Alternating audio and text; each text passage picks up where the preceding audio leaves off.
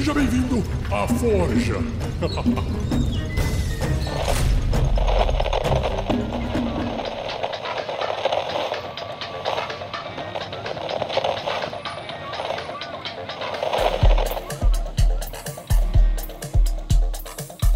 Olá, pessoas, tudo bem com vocês? Eu sou o Dresler, uh, eu sou lá do QuestCast, aqui no, no RPG Next. Vocês devem ter me ouvido já no, na mesa de Damocles com o Vinícius Watson, né? Tem algumas strings que, que eu tô, tô, jogando também, né? Quando esse programa for publicado, já tá rolando lá no, no Perdidos no Play. Tô jogando uma mesa ambientada em Ravenloft, né? Com o Gordirro mestrando. É isso aí de, de RPG.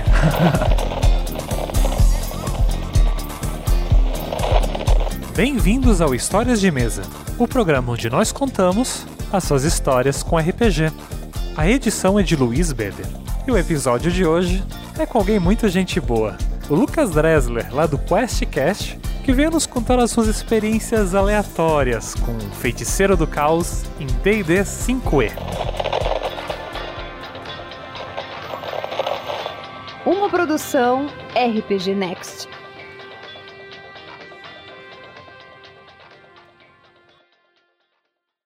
Jogo RPG de. Na verdade, eu fui apresentado. Isso é história eu, eu conto muito em. Já contei várias vezes já, mas é legal porque tem gente nova. Eu comecei. Eu fui apresentado ao RPG pela minha prima de segundo grau. Ela é mais velha do que eu, né? Prima do meu pai. Com o Vampiro à Máscara. Só que a minha família sempre foi muito religiosa, então foi complicado, porque foi bem na, naquela época lá que o, nos Estados Unidos era conhecido pelo Satanic Panic, né? Aquela coisa toda que hoje em dia as pessoas fazem com GTA no jornal, faziam com RPG na época.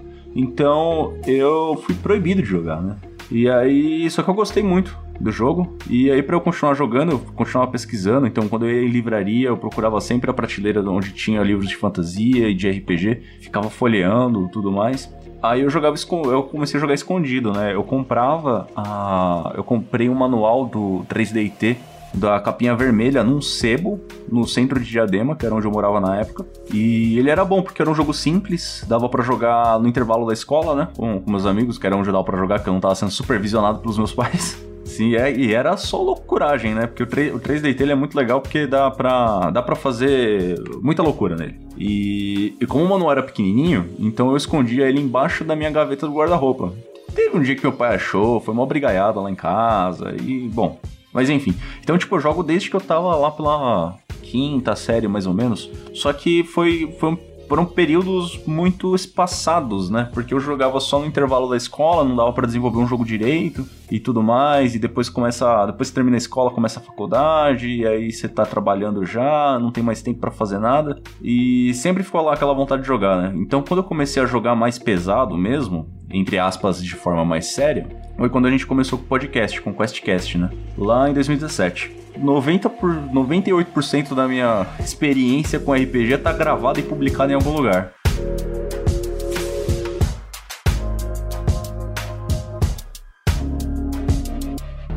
E tem alguns amigos meus que são amigos mais da, que eu já conheci adulto e tudo mais, né? Mas que já jogavam RPG e tal. Eles estavam começando uma outra mesa de Dungeons Dragons quinta edição. Fui jogar.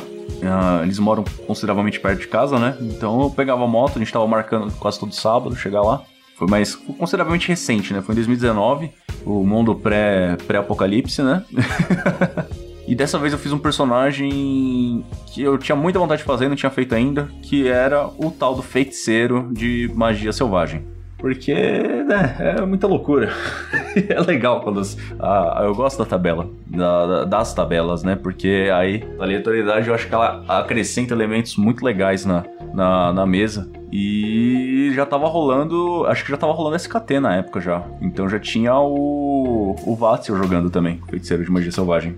É, eu falei, porra, agora. Agora eu vou fazer uma loucuragem. Então era um personagem que era um elfo. Uh, acho que era High Elf mesmo e feiticeiro de magia selvagem. A gente começou lá no primeiro nível e tudo mais, só que o mestre estava usando algumas, algumas homebrews e algumas regras que, que, que ele achava melhor e tudo mais. A gente montou lá uns esqueminhas e uma das coisas que ele alterou foi a tabela. Só que a gente falou assim, ó, a gente vai jogar o prólogo da história, que, que ele sugeriu, né? Ó, vamos jogar o prólogo da, da história mesmo aqui, Que aí a gente já testa as regras e tudo mais, e aí a gente vê se vai ficar isso mesmo, senão a gente altera depois.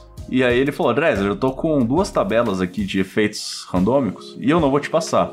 Bom, beleza, vamos jogar, né? Era tudo é, criação dele. Cenário dele, inclusive, ele tava fazendo um cenário baseado bastante em coisas brasileiras e tava muito legal. Mas nós, é, tipo, essencialmente nós éramos mercenários, fomos contratados para fazer um roubo semi-impossível, né? E o meu personagem ele tinha um background de que ele era ele era um charlatão, né? Uh, tinha umas particularidades sobre elfos nesse cenário aí. Eles estavam em guerra com os humanos e tudo mais, etc e tal. E eu vivia no. E, e, aliás, aconteceu alguma com um cataclisma antigamente que elfo puro mesmo, elfo, praticamente não existia no mundo. E eu era um, um elfo. elfo-elfo não meio elfo nem nada. E eu fui encontrado, meu personagem foi encontrado na, na estrada, né, por, por, uma, por uns mercadores que estavam passando por ali, e um cara pegou para me criar, e esse cara era um charlatão, era aquele cara que chegava para vender a, a pomada de gordura de baleia, é, o negócio para curar calvície, e passava de cidade em cidade vendendo as trambicagens dele, até que por motivos diversos precisei sair desse meio, só que o, uma das coisas principais que aconteceu foi que eu peguei um inimigo, né? No, quando eu fui construir o personagem, eu peguei lá para ter um inimigo. E esse cara, ele foi uma pessoa que foi enganada pelo, pelo personagem que era o pai adotivo do meu, né? E o cara ficou pistola e ele era um nobre, né? Então ele perseguiu o personagem que era o meu pai, atacou a nossa caravana, matou todo mundo e só o meu personagem conseguiu escapar background trágico, né? Porque personagem que viveu a vida feliz inteira, a gente nunca vê em lugar nenhum. e só que o meu personagem decidiu sair dessa vida do Strambic e usar os poderes deles para sei lá, ah, o que dá para fazer aqui? Vamos, vamos, vamos, pegar uns contratos aqui, fazer uns trabalhos e tudo mais. Só que tinha esse cara aí, né, que até o momento tava tava lá, ficou, não encontrei mais com ele, mas também evitei contato, né? E não fui mais atrás e tinha esse personagem, tinha, tinha essa questãozinha aí do background. Por que, que eu tô falando isso? Uh, esse roubo ele dá errado, né? Que a gente foi fazer. Mas assim, uh, o que deu a impressão foi que na verdade estava sendo planejado pra gente se lascar mesmo. Não no caso o mestre planejando pra gente se lascar. É que o cara que contratou a gente, contratou a gente pra gente se fuder, entendeu? Ele queria que a gente fosse preso, pelo visto. E só que isso a gente acabou não, não descobrindo depois por conta do, de outras coisas que aconteceram. E também pandemia, né? Então aí a mesa tá lá congelada. E. Bom, tinha uma prisão que era um equivalente ao, Alca ao Alcatraz, assim, desse, desse cenário, né? Só que em vez de Alcatraz é tipo quase como se fosse um castelo, né? É uma torre gigantesca. Então ele é uma ilha. Nessa ilha tem uma torre enorme com centenas de andares e essa torre ela é uma prisão. Só que lá dentro funciona toda uma outra sociedade, saca? Então eles jogam os personagens lá e o pessoal fica preso. E lá dentro os guardas não estão nem aí porque acontece. Então você pode, entre aspas, fazer a sua vida lá, né? Só tinha algumas limitações, como por exemplo, armas era extremamente difícil de conseguir lá. E usuários de magia, geralmente eles usavam um, um tipo de algema, que é aquela que. Você vê muito em desenho, né? Que é aquelas que prende a mão do cara inteira, parece uma luva de metal, sabe? Que é pro cara não conseguir conjurar magia. E o meu personagem ficava nessa, né? Então se passaram alguns anos com a gente preso lá, tentando fazer a vida dentro dessa, dessa parada até o dia que a gente viu uma oportunidade de fugir. Qual que foi? Uh, lembra do cara lá que era o meu inimigo? E ele era um nobre? E ele decidiu se divertir. Então ele foi uh, curtir mais um pouquinho da vingança dele, né? Entrou em contato com, com as pessoas lá da, da prisão. Levaram o meu personagem lá pra. porque ele queria me torturar. Só que eu, nesse tempo todo, eu tava tentando achar um jeito de conseguir usar magia, né? E não, não, não tava conseguindo e tudo mais. E eu tava tentando usar formas que eu conseguisse forçar efeitos de magia selvagem, porque mesmo que eu não tivesse controle, pelo menos poderia acontecer alguma coisa que me favorecesse a tentar fugir, né? E aí começou. Começou a, a treta lá, né? Tava preso, aquela coisa toda de, de arrancar a unha e não sei o que. Eu falando, cara, tipo, isso aí foi coisa do meu pai, eu só fugi, não precisava e tal, não sei o que. E aí eu comecei. Teve uma hora lá que ele soltou. Ele soltou uma das mãos, né? Pra seguir com a tortura. Eu falei, porra, eu tô com uma mão solta aqui, ó. Já dá pra eu tentar, né? Fazer alguma coisa. O cara, ele executa um ato lá na, no, no, meio do, do, negócio de tortura. Eu tava tentando lançar magia. O mestre, eu, lembrando que eu não, não conhecia as tabelas de efeitos, sabe? Porque a tabela padrão do DD eu conheço. Mas aqui ele tava usando, não. E aí, cara, aconteceu alguma coisa lá que a cabeça desse cara explodiu. Ele foi ter continuar com a tortura dele, eu amecei ele e a cabeça dele explodiu. E isso foi rolagem, tá? Não foi. Não foi é, coisa do mestre para incentivar a história. Tipo, ele rolou dado ali, saca? Ele pegou ali, tá, deixa eu ver uma parada aqui, rolou, rolou, rolou. Aí eu vi que ele tirou alguns uns seguidos. Aí eu falei, vixe, o que, que, que vai, vai, acontecer, né? E aí aconteceu isso. E ele fez uma cara de caraca, mano, como que eu vou lidar com isso? Me pareceu ser muito sincero. Não, não foi armado do mestre, não. Só que aí o meu personagem viu aquela oportunidade e falou. E, e aí eu comecei a gritar, porque eu era trambiqueiro, né? Então eu tentava ganhar todo mundo na lábia, além de tudo eu vou fazer isso aqui com todos vocês e não sei o que. E comecei a ameaçar a galera eu tava com a mão solta. Aí os guardas ficaram em pânico, fugiram e começaram a disparar o alarme. É, usuário de magia solta, usuário de magia solta, não sei o que, não sei o que, não sei o que. E os meus outros amigos, eles estavam, como eles eram meus companheiros, eles estavam presos nessa mesma sala. E aí eu já consegui usar, enquanto usando aquele burburinho ali, né? Eu consegui usar, já tinha uma mão solta, então consegui usar algumas magias, soltei alguns, alguns dos meus amigos, eles ajudaram a soltar minhas pernas e tudo mais. E aí a gente saiu de lá, tava aquele fundurso de, de, de guarda correndo para um lado para o outro, tentando arrumar, só que lembrando que dentro dessa torre ela é quase que uma sociedade à parte, então os presos estavam soltos.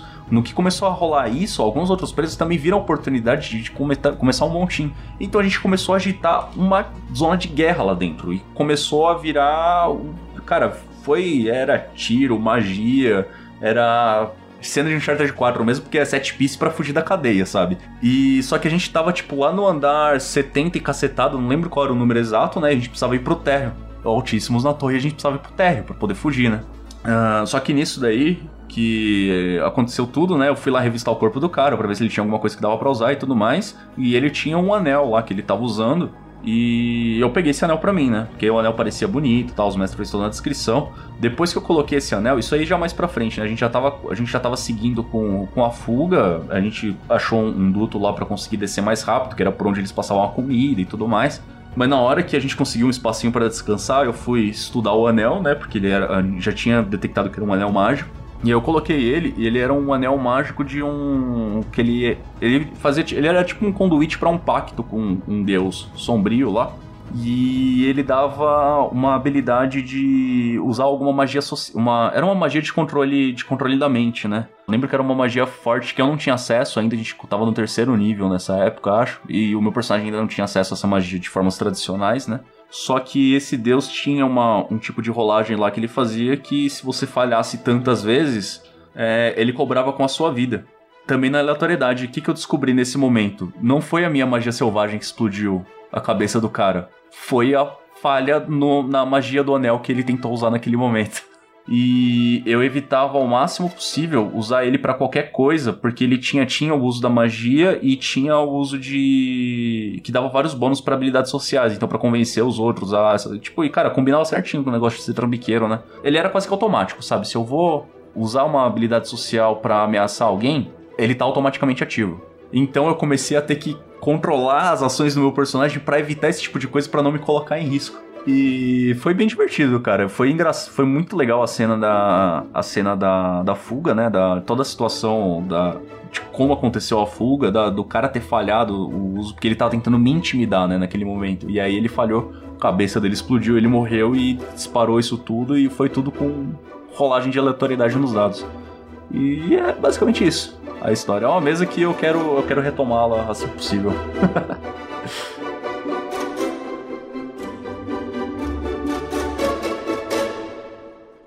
Cara, é uma dica para quem tá jogando, tenta sair de vez em quando, mesmo que seja uma algumas sessões testes assim, do, do padrão que você faz, né? Uh, da sua zona segura, da sua zona de conforto. Faz um, um personagem diferente. Uh, eu gosto muito de dessas coisas de aleatoriedade. Eu gosto bastante de jogos hexcrawl também, por exemplo, que usa bastante disso na mecânica de construção do mundo mesmo. E não precisa ter medo de tanto medo assim de arriscar o personagem, porque uma coisa que eu sempre gosto de reforçar quando eu tô conversando com o pessoal sobre falar sobre mestragem e tudo mais é a relação entre risco e recompensa a sensação de recompensa que você vai ter no seu jogo, ela é diretamente proporcional ao que você está colocando em risco. Então, mesas onde tudo é muito seguro, tudo é muito fantástico, é legal fazer as coisas, é, mas não é tão legal assim, porque na verdade você nunca correu aquele risco, né?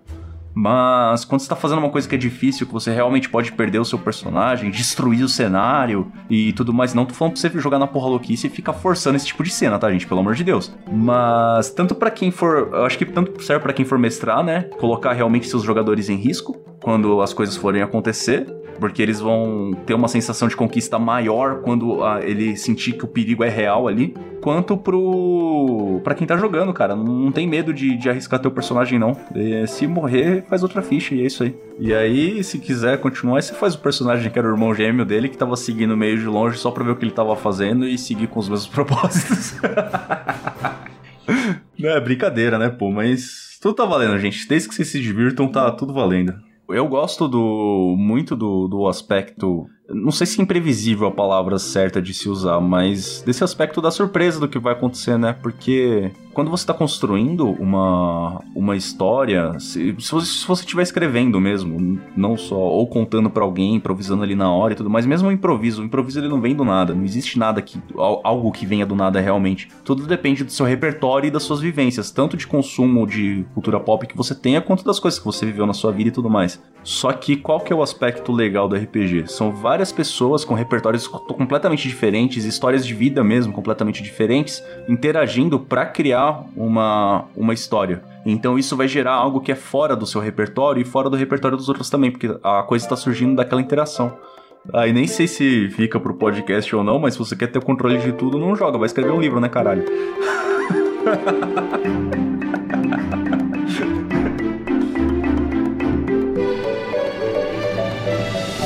Seja você também um guerreiro ou uma guerreira do bem. Para saber mais, conheça nossas metas e recompensas na campanha do Padrim em www.padrim.com.br/rpgnext.